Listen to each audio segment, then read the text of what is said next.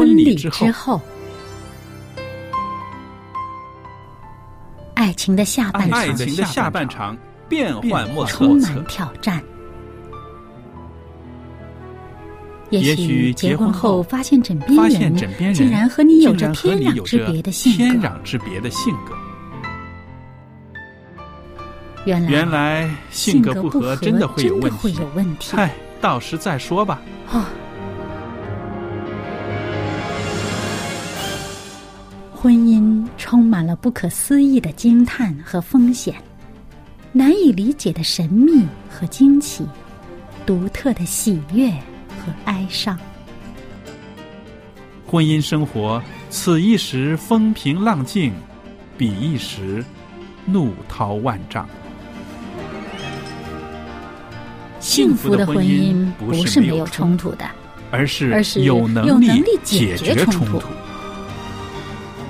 两个人总比一个人好，因为二人人劳碌碌同得美好的果美好的效果效。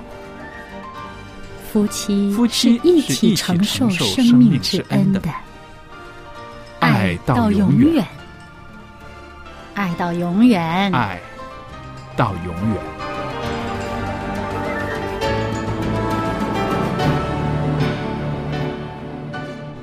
朋友们，大家好！您现在收听的是《婚礼之后》节目，我是肖佳丽，在这儿欢迎大家收听我们的节目，也谢谢大家一直以来对我们节目的支持。那今天呢，在这儿我也欢迎我们的呃来宾小燕姐妹，小燕您好，您好，大家好。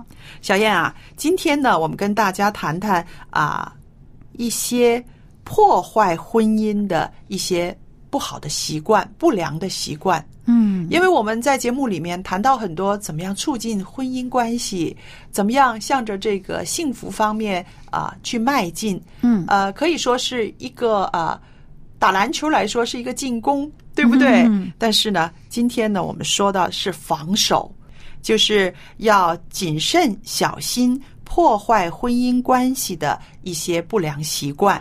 嗯，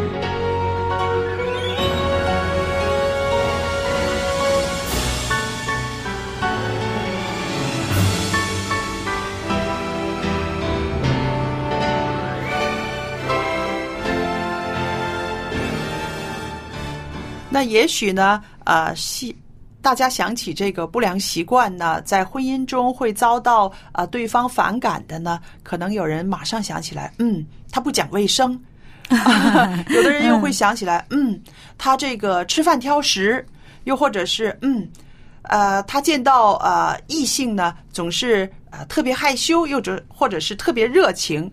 嗯那这些好像是啊、个性上的一些东西。其实呢，我今天要说的这个不良的习惯的，是不沟通、不倾听，嗯，这个才是婚姻的致命伤了，很大的一个障碍。是吧？那么说起这个不愿意沟通，那么他到底对婚姻有怎么样的杀伤力呢？嗯、如果你的配偶哈，嗯，不愿意跟你沟通，你就会觉得你是不是嫌弃我了？哦，嗯啊、会觉得我究竟是哪里对不起你？你这么、呃，就嫌我，好像哦连、连呃跟我说句话你都不愿意，嗯或者说听我说句话你都不耐烦嗯啊，我究竟是我有什么问题，还是你有什么问题？嗯嗯，嗯很可能呢，多了猜疑了。对，很可能呢，就是不愿意沟通那个人呢，他可能会说：“你想多了，我根本什么意识也没有，只不过他可能是没有这个沟通的习惯。或者是没有这个心情”嗯，啊、比如说脑子里在想事儿呢，对，呃，那么你有话想跟他说，嗯。他就会很不耐烦、很嫌弃的，呃，最好你走一边去，你你不要烦着他。嗯嗯嗯。啊，那么其实被人这样对待的时候呢，心里是挺难受的，挺有那种好像受伤害的那种感觉，是啊，好像呃，我也没做错什么，你为什么这样对待我？嗯嗯嗯。嗯，对，还有呢，我想刚刚我也提到的，就是说啊、他可能自己都不觉得啊、有这个沟通的需要，那可能是因为呃原生家庭的一些个家庭的关系、家庭的风貌，嗯呃，可能可能看到爸爸妈妈也不是说说太多的话。啊，因为老一辈的人可能真的啊，在这个沟通方面，可能不是说那么主动的，尤其是夫妻之间。嗯所以呢，他可能会觉得，呃，有没有这个必要，还要刻意的去啊、来来配合你的沟通啊，或者是你的这种语言上的这个需要。我认识一些个啊。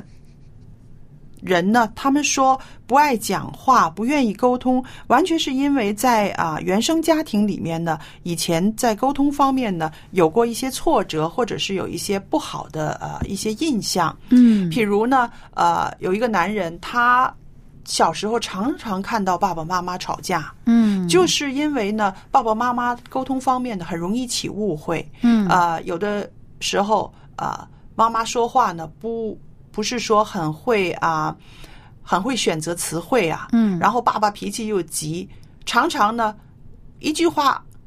说不通呢，两个人就吵起来。对，嗯所以他从小他看到这样子的情形之后，他就觉得能少说就少说，能不说就不说。嗯啊、就有这样的情形。对，所以他就对这个呃，通过语言交流有戒心，对对对啊对，就恐怕呃引起不必要的误会。是嗯，那么可是你这样不说，如果刚好你的配偶是一个很需要在语言上达成沟通的一个人的话呢，他更有误会。是，而且呢，还是要啊、呃让大家能够明白一点呢，就是说婚姻关系呢，这个沟通呢是非常重要的，因为我们常常说，啊、这两个人从不同的家庭中长大，然后他们啊、所受的教育、各方面的习惯，呃，内心里面的呃价值观、世界观。不经过沟通的话，是不可能彼此了解的，嗯对不对？所以呢，啊、让婚姻的生活可以能够在一个彼此了解的状态中啊、持续下去的话，这个沟通可以说是必须的。那既或你不愿意沟通，不愿意讲这么多关于自己的事，我们觉得还是有一些啊、题材呢，有一些话题呢是可以讲的啊、譬如讲讲别人的事嘛，嗯讲讲社会上发生的事嘛。嗯，比如说电视剧里的某一个角色，他为什么会有这样的表现呢？是那么你们谈一谈对他的观感啊，彼此之间也就增进了一些了解，知道呢对方在面对这样的情况下，他的想法是什么样的？，对，还有就是说社会上的一些个社会新闻，嗯啊、我们也可以把它拿出来说一说。那就像你刚刚说的，透过一个这样子的实例，然后呢，两个人可以说说自己的看法。这样的一个过程中呢，就可以达到彼此了解的一个啊这个目的了。那还有呢，就是说啊、有人就是提醒啊、在婚姻生生活中的人，就是说沟通，但是不要争吵。嗯啊，我们可以讨论一些事情，但是不要争论一些事情。嗯，那我觉得提醒就是没有输赢，对大家不要去争一个输赢，对，，而且提出这一点呢，也是非常啊、重要的。为什么我们说呃从谈别人的事开始呢？因为往往呢，夫妻两个人说到自己的时候呢，我们往往会落入一个陷阱，这个陷阱就是帮自己解释。嗯啊，帮自己解释，帮自己说明，太多的时候就是从自己的眼睛里面出发了，自己的嗯主观。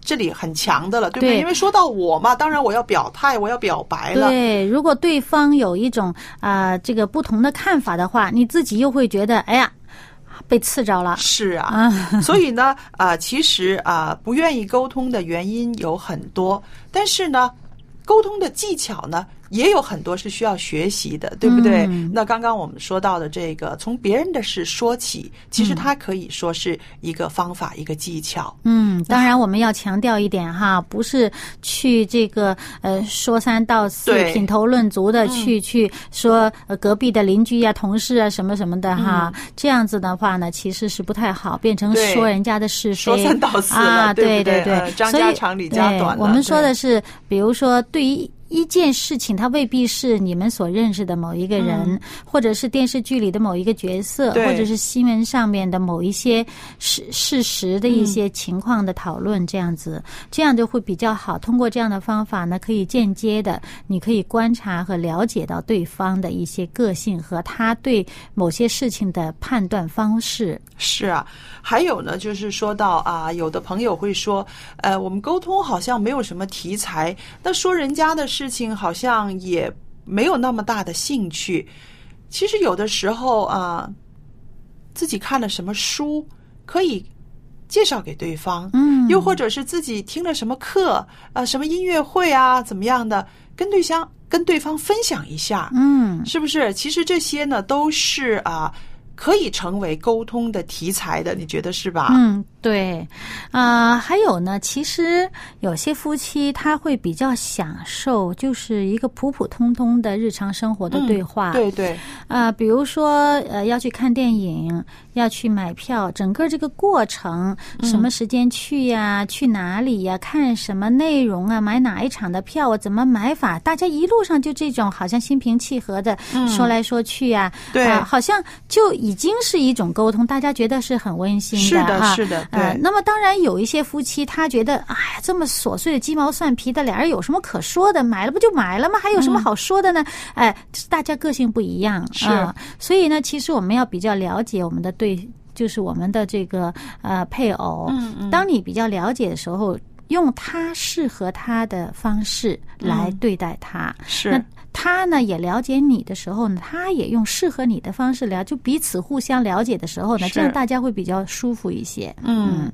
那还有呢，呃，我们说在这个沟通的过程中呢，有的时候呢，啊、我们要啊、学会啊、用词遣字，还有呢，呃，就是要了解到对方最忌讳的一些个啊、题材。嗯，是不是？呃，我觉得这方面呢，也是在配偶的呃沟通的时候呢，要特别注意的。那因为啊，有的时候啊、有些人呢有特别多的忌讳，嗯譬如有些人呢特别忌讳谈到死亡，嗯，没错。是不是？所以你说，哎，气死我了，这种词儿都不能说的。是不是？还有呢，就是呃，有一些人呢，呃，因为觉得太熟了，呃，想说什么就说什么，没有考虑到对方的经历、对方的情感。那这些呢，其实在我们学习沟通的时候呢，都应该多注意到的。嗯，呃，有的时候呢，我们沟通的时候，不要把自己的主观的意识呢套在对方的身上。嗯，因为有的时候我们只是觉得我这样做是为你好，我这样做呢对你有所帮助，实际上呢，你不知道是不是真的对他有所帮助。是，嗯、除非你真的是很敏锐的。感觉到对方所需要的，否则的话，你只是把自己认为好的东西给他，不等于是在那一刻他真正需要的东西。嗯。那我就记得，呃，有一对儿年轻人哈，嗯。谈恋爱哈，这个女孩子呢，因为有一些过往的一些的经历啊啊，一些经历，嗯。她真的是呃。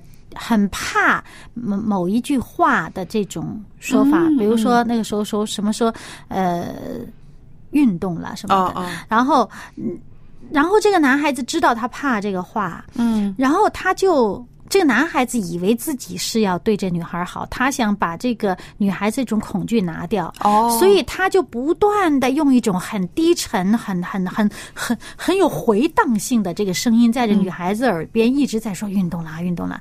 哇，这女孩子简直就是觉得好像很恐怖啊，哈是很恐怖啊，整个人都已经心理的一个一个特障碍。对对对对对对。然后其实这件事情，当时这男孩子做这个事情就是，这个女孩子呢，呃，实际上是内心是一种非常大的震荡，非常恐惧难过的那种。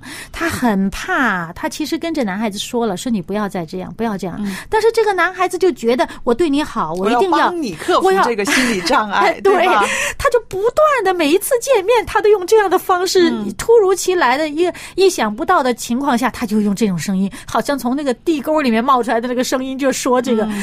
然后这女孩子简直就受，就是每一次就觉得好像呃。就突如其来的就会有这么一种很恐惧的状态出现，然后这个其实就变成他们俩之间的这种交往，其实变成一个有很多不好的记忆。哦，实际上，其实真的，其实这个是要我们自己要小心。我说的这个例子可能比较极端一点哈，嗯但是实际上就是提醒我们啊、你不要以为你认为对对方好的那个方式，就一定是真正对他的好的。是啊、其实要真是为他好的话，有时候你要真是比较细心的去体验、去摸索一下如果哎，嗯如果对方真的是觉得这种方式不好，你不要再那么执着。是，啊啊，其实呃，可能这个，比如说这个男孩子，他可能还会觉得我真是就是特别为你好，我才这样安排这么一个嗯啊、事情。但是呢，他们的这个沟通就变成一个无效的沟通，虽然经常有这样子，而且这个无效的沟通还是一个负能量。是可是这男孩子他没有意识到他的这种方式要到。用到什么样的程度才能变成正能量呢？对或者是永远可能都是一个障碍，由着对他，去永远他跨不过去就是跨不过去，不能够是说用你的方法就能够让他能够有有这样大的转变，对吧？对对，而且和和而且像比如说什么运动了这种词，你生活当中很少会遇到的嘛，你没有必要一直去提这个事儿嘛，对不对？所以我们说，真的，呃，有的时候在生活里边。需要的那种智慧是非常大的，对不对？嗯在两个人的关系里面，更需要有智慧。嗯嗯嗯。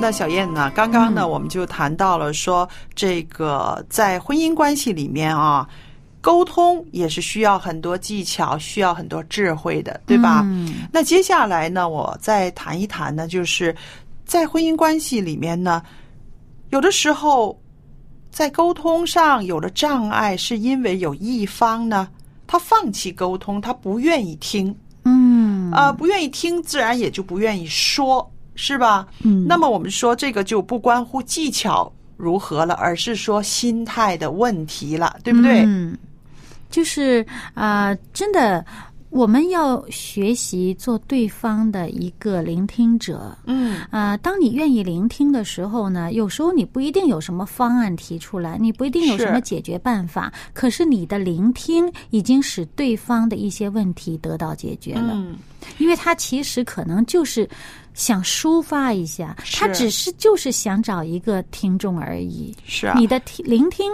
问题就已经解决了。说的没错，有的时候呢，啊，我们太过急于呢，给对方一个我们的结论或者是我们的观点，太急于了，他还没有说完，我们就在自己表达我们自己心里面想的是是，什么呢？常有这样的情况，对不对啊？这其实也是一种不愿意倾听的一个例子。嗯，不是说我不让你说，你刚一说，我就把我的主观加进去了。好像是说你还没说呢，我就已经知道你后边想说什么了。对，也特别伤人这种做法。是，那我手头上呢有一个问题，这也是一位基督徒他的这个生活的一个经验。他说啊，我丈夫常常晚上晚上啊喜欢看电视、上网等等，都没有兴趣跟我交谈，我该怎么办呢？嗯这是一位姐妹写来的。那么，我想夫妻之间除了一起倾吐心事、多交谈之外呢，有的时候一起看看电视嘛，嗯，一起上上网嘛，的确可以、啊，可以的，对不对？呃，那么另外一方面呢，也是如果他不愿意看，呃，就是不愿意听，嗯。情愿呢，他去看电视啊，做自己的事，上网呢，是有可能他内心里面有一种想逃避面对嗯问题。对，啊、因为他觉得听你说话可能就要需要解决一些什么问题了，嗯，那么他就觉得我不想面对这些问题呢，那我最好不要听，嗯。还有呢，我觉得，除非你的这个丈夫呢是他是呃沉溺于看电视，或者是上网成瘾，没有节制啊，拖到很晚才睡觉，那这个时候呢，首先要做的不是说去指责他、去骂他、啊、去强迫他，先要做的是为他带祷。嗯，往往呢，有可能连他自己都不知道，他被这些个电视节目啊、网络捆绑了，他自己都不知道，因为那些东西可能呈现的比家庭生活更刺激、嗯，更有吸引力，更有吸引力。啊，尤其是追剧，是啊，所以呢，他自己都无法控制，有的时候。他就觉得啊，那就算了，先先先看看电视，或者是先上网，我这些是啊。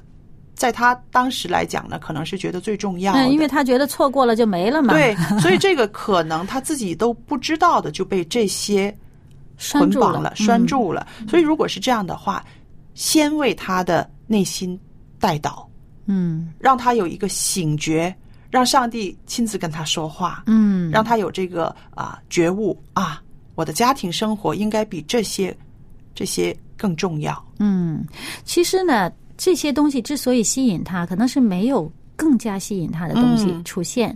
那么，你如果觉得呃他被这些东西吸引了，被这些事情拴住了不好，那么你是不是有更有建设性的东西对，来取代呢？啊、如果你们的沟通，他会觉得跟你沟通很累，嗯我还不如看电视呢。那其实我们就要检讨自己，而不是说求上帝改变他，他改变他，而不想改变自己。是，呃，我就想起来呢，呃，有位朋友很有智慧的，啊、她老公在看电视的时候，今天看了，明天还看，天天看的时候，有一天她跟她老公说：“哎，你想想。”如果有一天这电视发展到哈，你一坐到他跟前儿，他就为你预备好晚餐，那该多好啊！很有智慧，是不是？嗯是是那他就说，哎呀，如果你能对着这个电视，他能够读到你的心，知道你的这个冷暖的需要，知道你这个呃食欲的需要，那多好啊！嗯，那这种有智慧的沟通呢，我觉得是提醒一下他，提醒一下很婉转的提醒，很婉。转的提醒一下呢，而且也不带指责的。嗯，啊、好像很轻松，好像很轻松说笑话一样，说个笑。话，对对对。那么其实这个时候，这个丈夫就有所警惕了，对不对？哦，可能我花在这些上面的时间太多了啊、我真正生活上面照顾我的是我的妻子，我应该有更多的时间，有更多的心思放在她的身上。嗯，当然也有可能，这个丈夫沉迷在电视里面，正追剧追的精神头儿的时候呢，你这句话给他的话，他可能也没反应过来。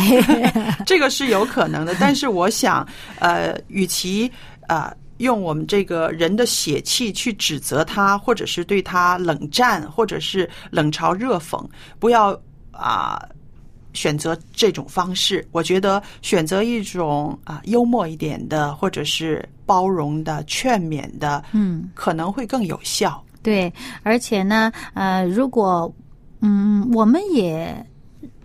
就是说，你先生去追的那个剧，或者说去玩的那个游戏无伤大雅的话，嗯，我们可以像我们一开始所说的，培养共同的兴趣嘛，对。陪他看，陪他玩儿，嗯。然后大家就有共同语言去讨论这个剧里面的东西，是。或者是讨论这个游戏的状态，那么也有一个共同的乐趣在里面，就是在无伤大雅的情况下，没有什么原则性的错误的情况下，嗯对，那么我们想呢，这个沟通是在婚姻生活中非常重要的，不沟通就等于撕裂了婚姻。嗯，似乎真的是有这么样的严重的情况发生的可能性。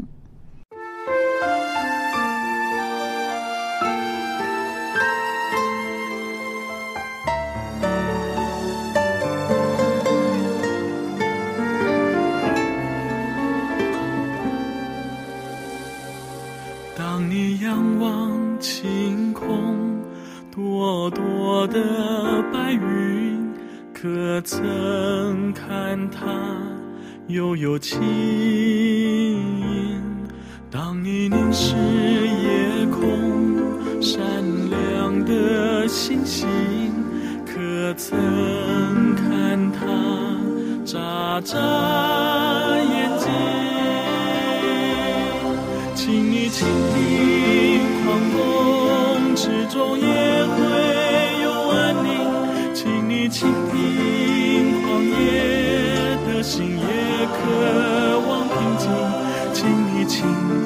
亲爱母亲的宽广